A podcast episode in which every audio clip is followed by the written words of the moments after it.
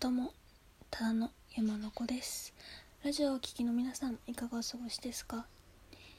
今回も千人のゴメスカを始めていこうと思います。いやー6月も入り6月もとっくに入ってるか。なんか梅雨が始まるのかなーなんて思ってたんですけど雨がねなんかそんなに思ったほど降らないなーなんて。暑かったり寒かったりはあるけどそれがねなんかその気温差についていけないんですよね。なんか昼間は妙に暑いし夜はすごい冷えて帰るとかあったりするんですけど そんな感じでね珍しくなんか時事ネタというか季節のネタを 盛り込みつつ最近思ったこととか感動したこととかまあそういうのフリートーク的なねそういう思ったこと話していこうと思います。ちなみにね余談だけど今回はちゃんと昼間に撮ってますよ。偉いですね。いやなんかねあの昨日あのなんか勉強しながらだったんですけど「パプリカ」米津玄師さんが作曲し作作曲したあの子供たちがねあのなんか2020年の応援オリンピックだったかな応援ソングにで歌ってる「パプリカ」をねちゃんと YouTube でねフルでちゃんと聞いたんだよね。なんかあれ見てたらすごいやっぱり子供のこう素直さ純粋さとかこうなんて言うんだろう。その元気というかパワーがねもらえてすごいグッときたっていうか なんかちょっとね売るっとまでいかないけどちょっとグッときましたね。うん。いやーなんかこう歌詞もねなんかこうちゃんと凝ってるというかやっぱり米津玄師さんのさこう文学的っていうのかな。なんか「雨にくゆり」とかまたねなんかこう昔の昔ながらのこう古風なというかこう昔のなんか情緒あふれるっていうの？そういう歌詞がこう使われててすごいいいなって思いましたね。あと明るいしね。なんかこうやっぱり子供たちも。つ子供だけじゃなくて私もなんかまた聞きたいなって思うような。すごい。パワーあふれる。感動したね。あの曲は。なんか昔「テンテレ」とかを見てたんですけど「テンテレ」ってすごいね。元気出たよね。子供たち歌ってたし。子供の声ってやっぱりパワーの源だから元気が出ますよね。っていう話とその曲についてねちょっと話そうと思って。いやあのぶっちゃけ思うんですけど「Fly Me to the Moon」っていうねあの知ってる方は知ってると思うんですけど鳥がうるさい。あの「エヴァンゲリオン」のねなんか曲にも使われてたかな。まあそうジャズ調でゆったりしたとてもね素敵な曲なんですけども「月に連れてって」って意味なのかなそのタイトルはそれなんかその曲エロくない エロくないというかおしゃれに色っぽくないですか？いやジャズジャズだからそうだよって言われるかもしれないけど。私ね「Fly Me to the Moon」をねあの当時聞いたのが小学生で父が、まあ、父も「エヴァンゲリオン」が好きで私も好きなんですけどその「エヴァンゲリオン」の曲集みたいな CD がね、まあ、よくかけてて父の車で。それを聞いたんですけど、まあ、他にも「魂のルフラン」とかね「残酷な天使のテーゼ」とかあとなんだろう。あれ？だからそれこそ「 Fly Me to the Moon」が収録されてて すごいなんだろう。当時聴いてなんて素敵な曲なんだっていうかこんななんかこう英語で何て言ってるかはわからないんですけどこう色っぽい艶っぽいけどおしゃれで落ち着いててなんかこう優しいクリーム色の柔らかいマシュマロでもない毛布でもないなんかこうシルクの柔らかい布に包まれてるようなすごいこう何て言うんだろうねそういうのに包まれたような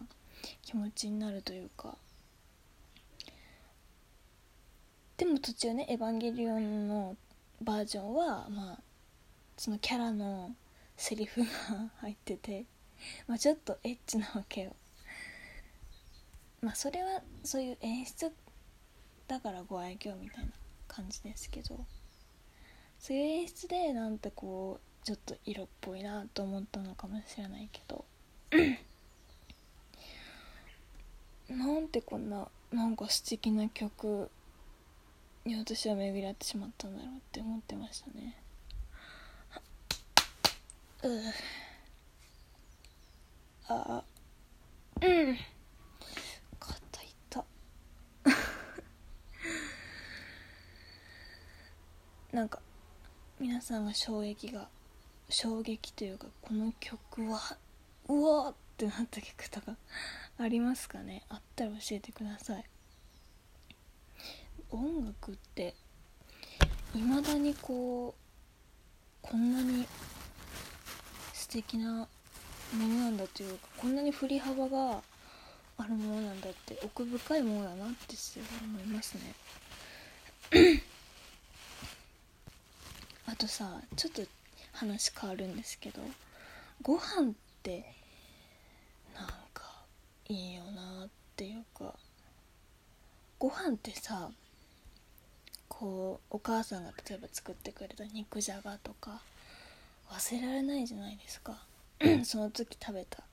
ご飯。料理。ご飯ってだからでも天国っていうかまあ人死んじゃうとご飯食べれないじゃないですか。なんかご飯ってなんか 大事にしたいなって思う。なんかねっていうのもゲーム実況者ゲーム実況で天国に行く前に食べれるレストランご飯っていうのがそういうのを天国に行く前に食べれるご飯っていうのがあってそれで思い出のご飯を食べて成仏するみたいなゲームがあったんですけどもご飯ってこのなんだろう生きてる間になんかちゃんと 大事に食べておきたいものなんだなと思いますね。いやご飯ってさ毎日欠かせないものですけどもちろん。私はね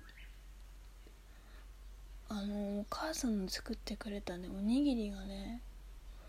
忘れられないですね。おにぎりおにぎりってでもなんかでもなんかこうお母さんのおにぎりっていつも湿湿ってるっていうかちょっと美味しくない時もあるんだよ。形がね大きすぎたりね。あるんだけどやっぱりこうさ嬉しいじゃん。私梅干し好きだから梅干し入ってるとやっぱり嬉しかったなんとなく嬉しかったしなんかこうあんまりその日楽しくなくてうまくいかないって時はおにぎりの味が美味しく感じられない喉に詰まりそうな感覚ってあるじゃないですか。でもなんだろうおにぎりってちょっと安心するっていうか。でもおにぎりってすごい複雑だなというか。なんだろう繊細な繊細な食べ物だなって思いますよね。その人によって作るおにぎりって全然味が違うし。ほんとね不思議な食べ物だよね。って思うよ。本当に。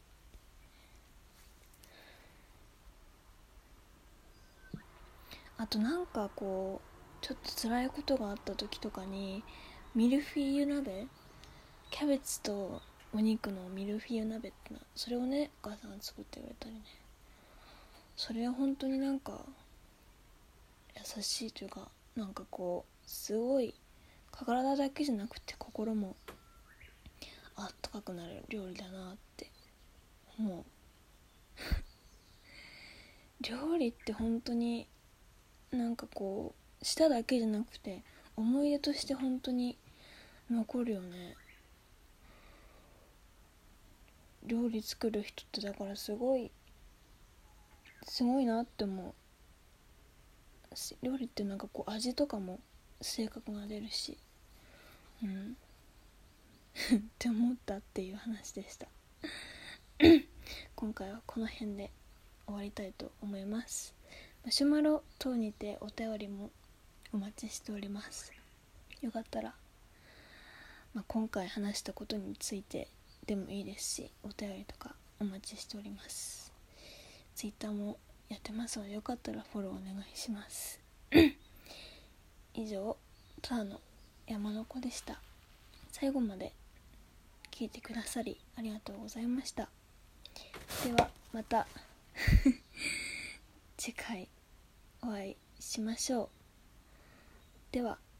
じゃあねバイバーイ。